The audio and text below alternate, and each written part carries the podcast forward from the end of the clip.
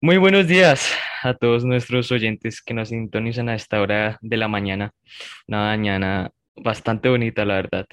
Les damos la bienvenida a todos aquellos que se encuentran a esta hora a nuestro podcast que, que si quisimos llamarlo de esta manera, un cafecito despacito.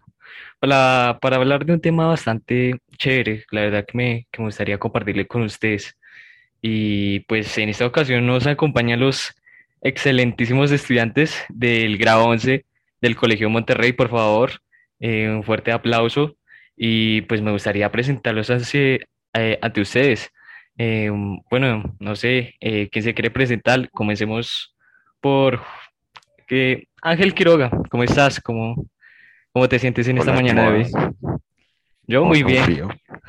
Un frío, usted sabe que Bogotá es frío, pero ahí vamos, ahí vamos. Está haciendo frío yo la verdad sí estoy arropadito, pero sí está haciendo frío bien fuertecito.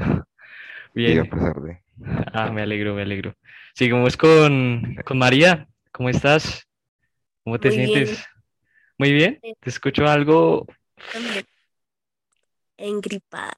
Ay, no, no me digas eso. Qué asco esa gripe. Bueno, espero que te mejores y que pues estemos bien en esta mañana. Juliana, buenos días. ¿Cómo estás? ¿Cómo te sientes hoy? Buenos días, Ángel. Con mucho frío, pero bien.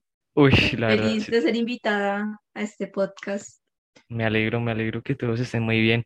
Y por último, pero no menos importante, Kevin, ¿cómo estás? ¿Cómo te ha ido? Muy ¿Cómo te sientes? a todos ustedes y a nuestros queridos tele oyentes. Mm. Yo Bueno. no sé por qué todo el mundo dice que tiene frío. Yo tengo bastante calor. Pero es que Bogotá es fría, o sea, bueno, empecemos por ahí, Eso que Bogotá es fría. Bogotá es supremamente fría, pero en estos momentos yo no siento el frío de Bogotá. Siento el calor como si estuviera en medio de la playa. Bueno, ese Kevin tiene calentura en ese cuerpecito. Bueno, ahora bien, eh, no sé ustedes, pero me gustaría hablar de un tema, mm, de un libro que ha sido objeto de nuestra vida de lectura.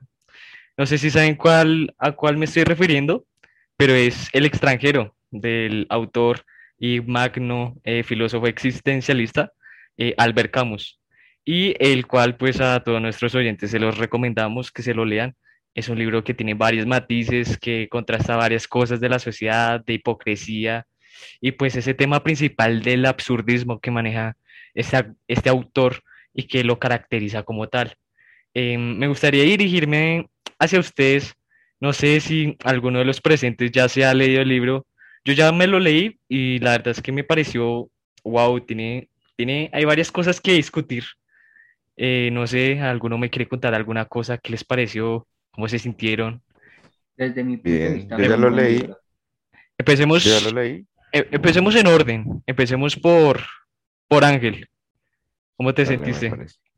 Bien, pues es un libro bastante interesante, mm, con historias que atrapan a veces y que son del diario vivir de mucha gente. Eh, hay una escena que me gustó mucho en todo el libro y es cuando él lo condenan, que está en la, en la cárcel leyendo una pequeña historia en un periódico. Me pareció una historia bastante interesante y diferente. Aunque La al final yo sí no, no me gustó, lo dejaron muy abierto. Deberían, es algo que deberíamos como decir pues, a los eh, lectores que deberían cerrar algunos finales. Porque eso no es, es muy feo, la verdad. Sí, tienes, tienes toda la razón. Yo la verdad eh, me leí el libro y pues ese final como que, mm, pero ya vamos para allá, ya a medida que avancemos, ya quiero que cada uno al final me cuenten eso, que, que le cambiarían, por qué. Entonces ya casi vamos para allá. Entonces guárdense esos momentos y seguimos, seguimos aquí con María Núñez. ¿Qué tal? ¿Cómo te pareció este libro? Bueno, ¿Ya lo leíste?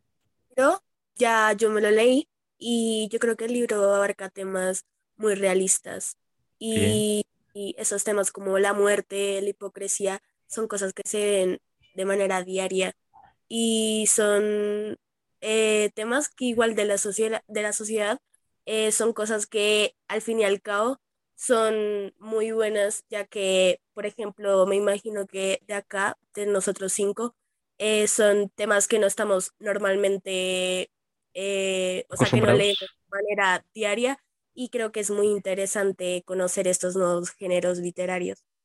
La verdad, sí, yo, yo concuerdo mucho contigo. No es muy común que nosotros leamos eh, este, este tipo de, eh, y más una novela, creo que no hemos leído, o yo por lo general no, he leído una novela, y pues me pareció buena, de entre tanto la historia se desembrollaba, eso fue como lo que más me llamó la atención, y lo que más me gustó, pues yo creo que fue ese personaje que, que, se- que, que, que metía Albert Camus, que no le importaba nada, una cosa bastante genial que a mí la verdad bastante, eh, sí me, sí me interesó de lleno a seguir leyendo la historia.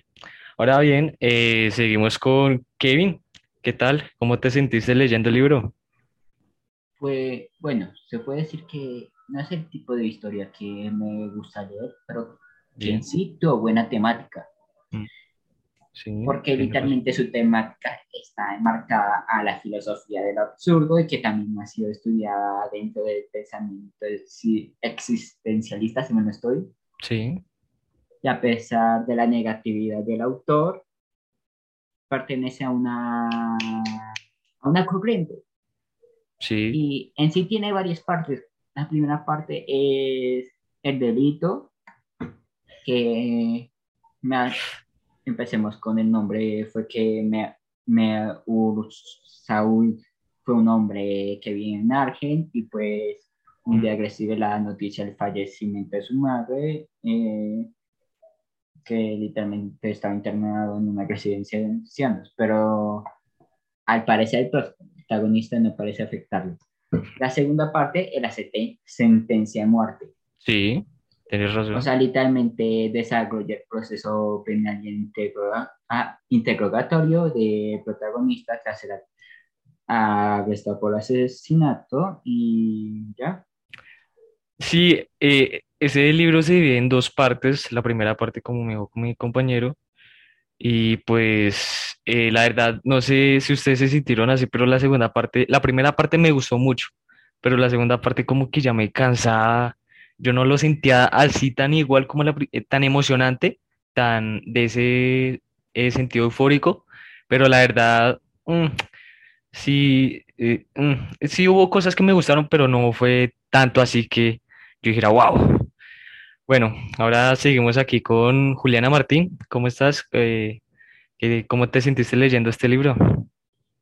Pues no estoy acostumbrada a leer este tipo de género literario, pero ya hablando completamente del tipo de narración y el tipo y el contexto en el que está este libro, lleva a una persona normal, una persona común, a ponerse a pensar, o sea, esto pasa todo el tiempo y Mm. estamos hablando de un escritor que su que su literatura y la mayoría de sus libros son, o sea, han marcado a todo el mundo, tanto antes de este libro y tanto después de este libro, y a uno lo, lo lleva a otros, a otro pensar después de acabar Como, algún libro y así. como a otro plano de, del pensamiento, ¿no?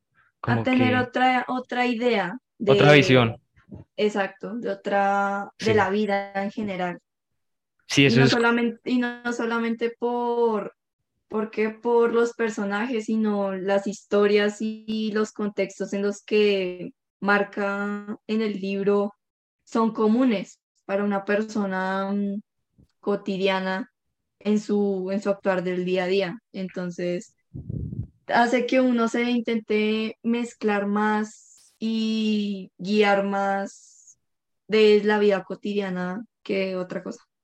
Sí, tienes razón, como que estos temas no son muy comúnmente manejados en, en la vida cotidiana o en la cotidianidad de las personas, o no es un tema que se maneje como tal a profundidad en una sociedad que eso a casi nadie le importa. Entonces, pero, o sea, son cosas que subyacen, pero que aún, hay- que aún, eh, o sea, se encuentran presentes y pues son como la representación de lo que nosotros pues pensamos o ciertamente decimos que es la depresión.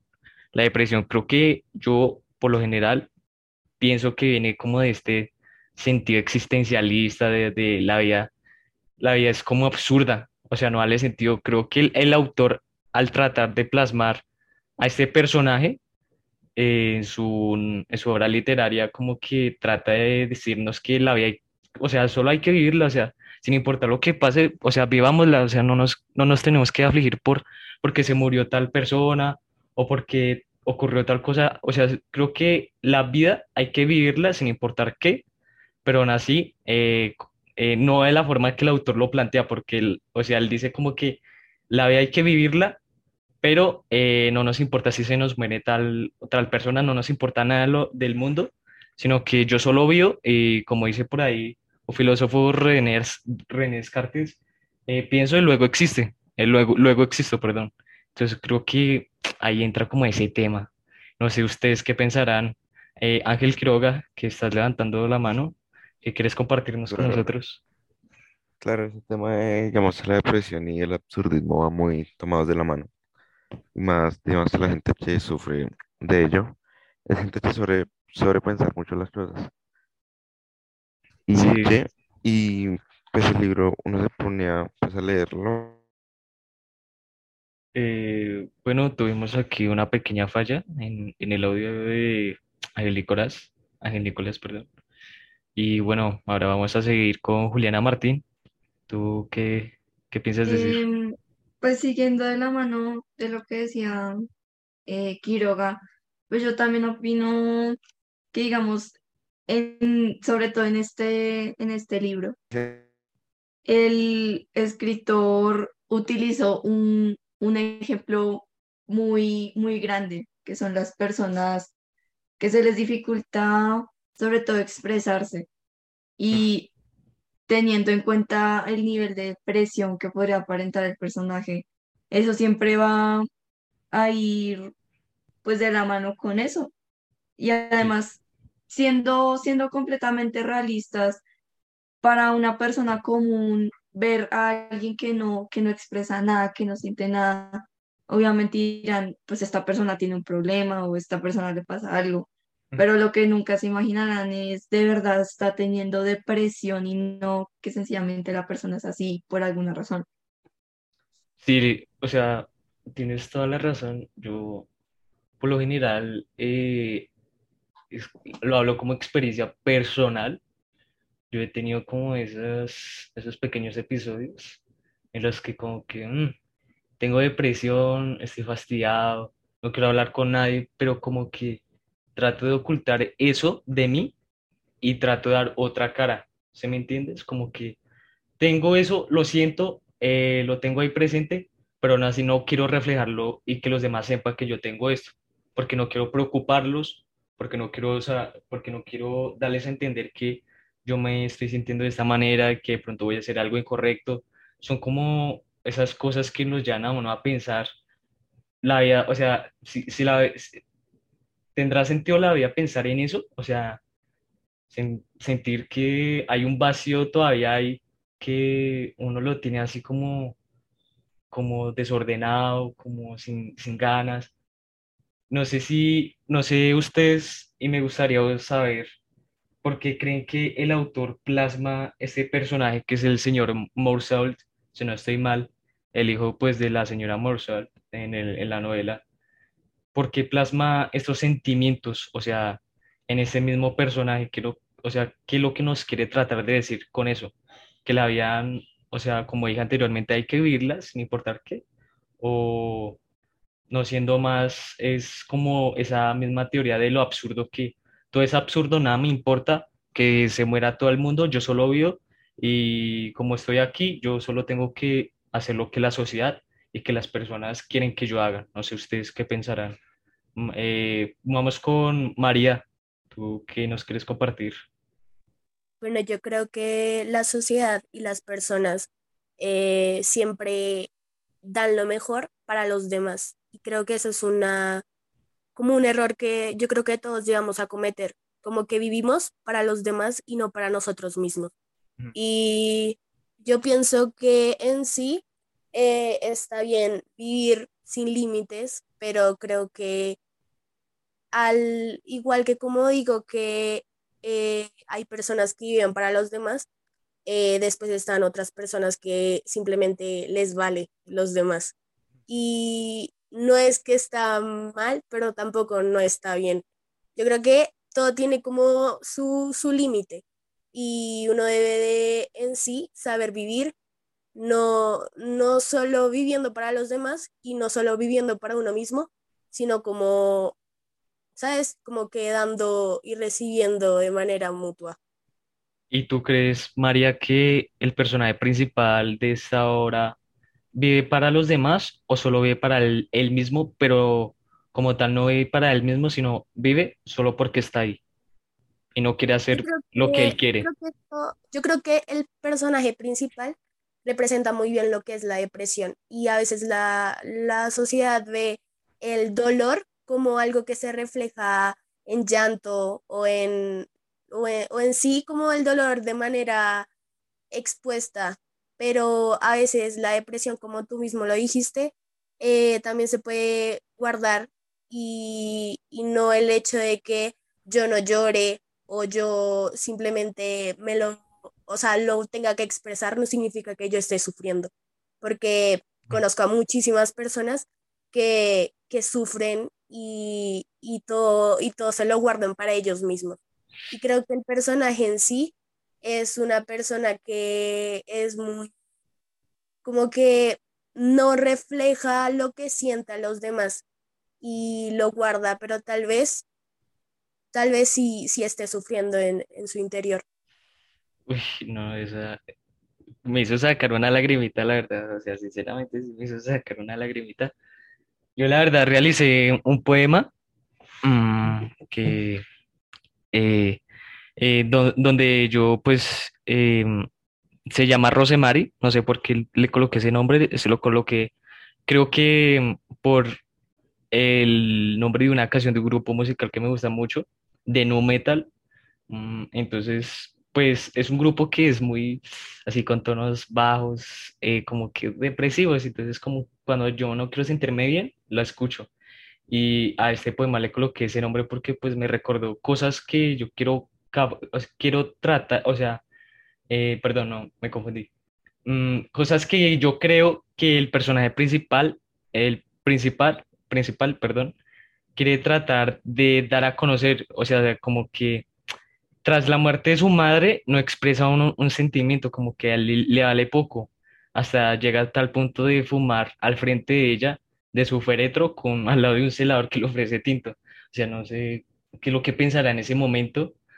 Y pues eh, yo pienso que en ese poema reflejo, creo yo, los sentimientos que, la, que el personaje no quiere, no quiere, no quiere entrar a entender. Entonces es algo que me emociona haberlo hecho y tienes toda la razón. eh, el, el personaje principal, y no sé si el autor mismo se guarda sus sentimientos hacia alguien o la sociedad de cierta forma lo condiciona a ser así. La verdad, es como algo que sí, como que lo deja uno rondando co- como ideas en la cabeza. Entonces, pues yo llego a este, hasta ese punto. Ahora seguimos con Ángel Quiroga que está alzando la mano, por favor. Dale Sí, usted. no, y pues digamos que, ejemplo, cuando usted dice lo del cigarro al frente de la mamá, me parece un poco, digamos que, hipócrita en la Uy, sociedad, sí, que al momento de juzgar al, pues, al protagonista, eh, decían que irse porque él haya sido insensible ante la muerte de la madre, eh, para poder juzgar, la verdad se me hace muy hipócrita porque la gente es, el día a día, la gente, hay gente que es muy insensible ante unos temas. Mm. Y no porque sea la madre no significa que uno tenga que llorar, porque son los casos hay gente que no quiere, no quiere ver a la mamá ni en pintura, la verdad. Y es por lo mismo, porque no todos, o sea, que yo tenga madre no significa que yo la quiera. Uy, esa respuesta bastante contundente. Yo creo que ahí sí entran varias cosas, ¿no? Porque si el, el autor, eh, como que se le, el personaje principal de la obra, la madre se muere, pero en ningún momento el, el señor Morsaul se muestra como afectado. Entonces, como que ahí entra esa parte, como tú dices, de esa hipocresía, que hay personas que ni siquiera la, eh, los quieren ver o siquiera se hablan y apenas se conocen y apenas, y luego cuando ya no están o ya han desfallecido en este mundo, uno como que entra en llanto, eh, pues la condición humana, como siempre. Eh, y pues eso sí es bastante como, eh, bastante, ese, ahí entra como esa, esa parte hipócrita que a entender como tema el, el autor de esta obra. bueno, seguimos con Kevin, ¿qué nos quieres contar? Bueno, fomentando lo que dijo Ángel, literalmente lo que demuestra el sentimiento a la madre eh, fue, por lo que tengo entendido, fue condenado, bueno, en el proceso judicial que se dio relacionado ahí, para no mentir, para no almohadarse, por así decirlo, ponerse a llorar, como dijo Ángel, a aquello lo que la sociedad considera correcto, por ejemplo, cuando su madre murió, o no se puso a llorar a pareciendo que eso era incorrecto para las otras personas por sus malos sentimientos.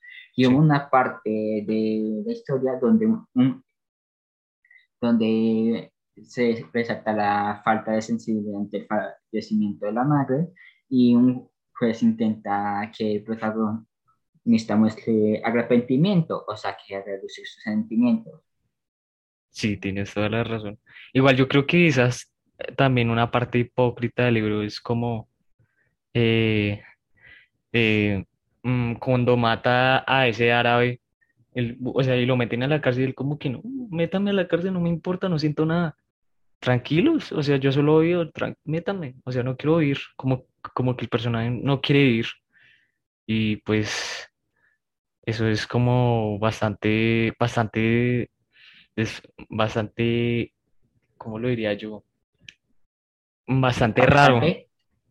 Eh, digo bastante porque no sé qué más decir, pero muy como que insensible es la palabra que yo quiero decir. Eso es, insensible por parte de ese personaje que no siente nada, la verdad. Eh, bueno, eh, vamos con, con Juliana. ya, em, bueno, me gustaría saber, Juliana, que para ir ya terminando este podcast, que se ha alargado un poquito, ¿Tú qué le cambiarías al libro y por qué se lo cambiarías? yo diría que le cambiaría un poco la forma en cómo refleja exactamente las acciones del personaje principal. Digamos, entiende que estamos hablando de una persona que es, es la viva imagen de, de, alguien que no le importa nada, que solo vive por él y, y ya, técnicamente.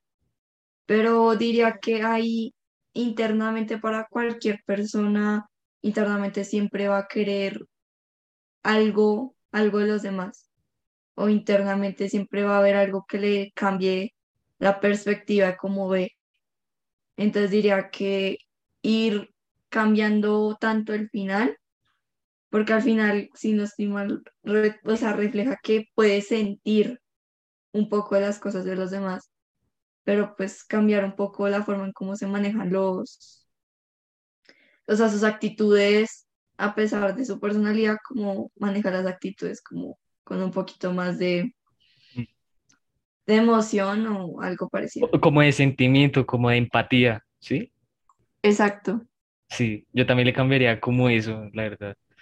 Eh, seguimos como con María Núñez. ¿Qué nos quieres contar? ¿Qué le eh, cambiarías? ¿Y por qué se lo cambiarías?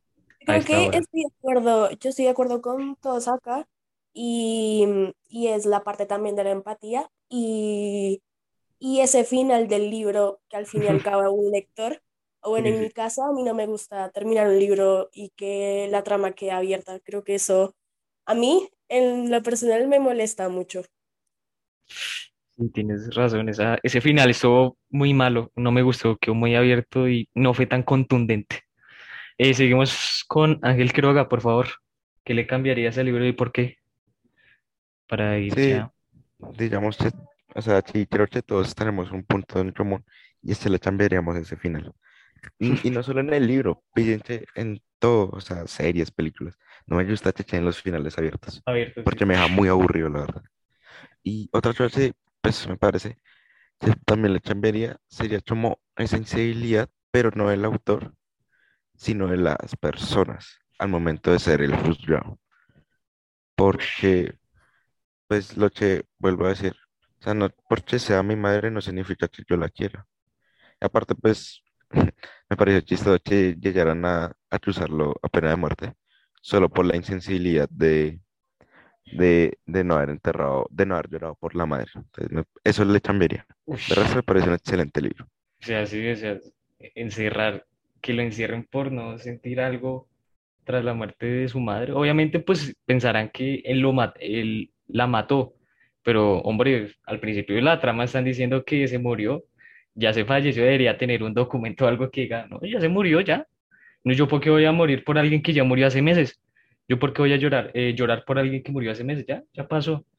Entonces sí estoy como de acuerdo en ese punto, me gusta mucho. Y ya por último, Kevin, cuéntanos, ¿tú qué le cambiarías a este libro y por qué se lo cambiarías, Kevin? ¿Qué cambiaría este libro? Tal vez colocarle un final, porque como dijo Ángel, los- el final abierto no, no es que interese mucho. Da cierto sentido para reflexionar sobre parte del libro, de cómo podrías concluirlo con, con lo que has leído, pero se me hace que lo importante de un libro es cuando acaba, como que el final de la historia es lo que hace que el libro tenga su magia, lo que le da protagonismo a todo el libro, pero generalmente queda un vacío al final y uno, uno perdía el interés en ese momento. Sí, Uno se llegaba a interesar en la parte de la historia, pero en ese momento donde se iba cortando, ya Baila. decía, sí, baila, o sea, se me acabó el libro que estaba leyendo y me estaba comenzando a interesar ujú. y, y pues eso.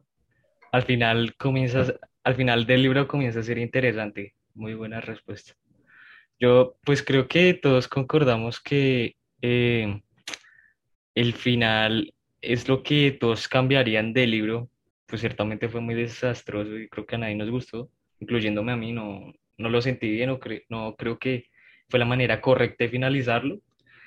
Y también como ese caso de empatía, como esa falta de sensibilidad por parte del personaje del señor Morsor a, a quienes lo rodean y por quienes se encuentra rodeado.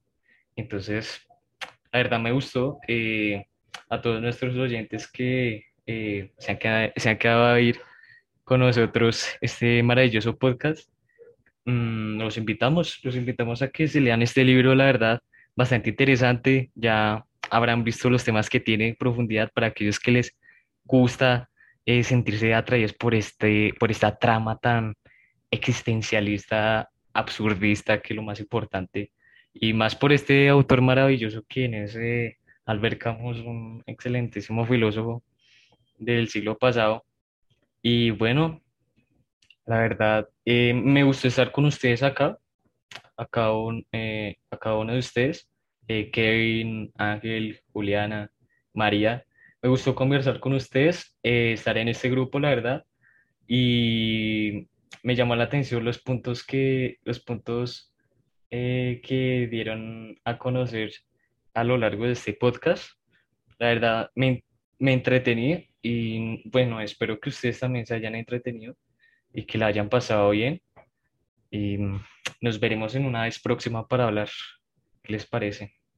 No sé si alguno quiere tomar la palabra en estos últimos instantes. Ah, no, pues gracias a ti por invitarnos y dialogar de este maravilloso libro. Es lo único que podríamos decir. Listo, entonces, no haciendo más. eh, ah, ¿qué quieres hablar? Sí, para mí fue un gran honor estar acá, hablar con usted sobre este libro. Y todo eso fue una experiencia maravillosa que necesito hace mucho tiempo. Bueno, que eh, la verdad sí, muchas gracias por tu opinión. Y muchas gracias a todos, a nuestros oyentes. Espero que la hayan pasado súper bien. Nos veremos en una vez próxima y los esperamos de vuelta en un cafecito despacito que tengan una excelente mañana y nos veremos luego. Muchas gracias. Hasta luego.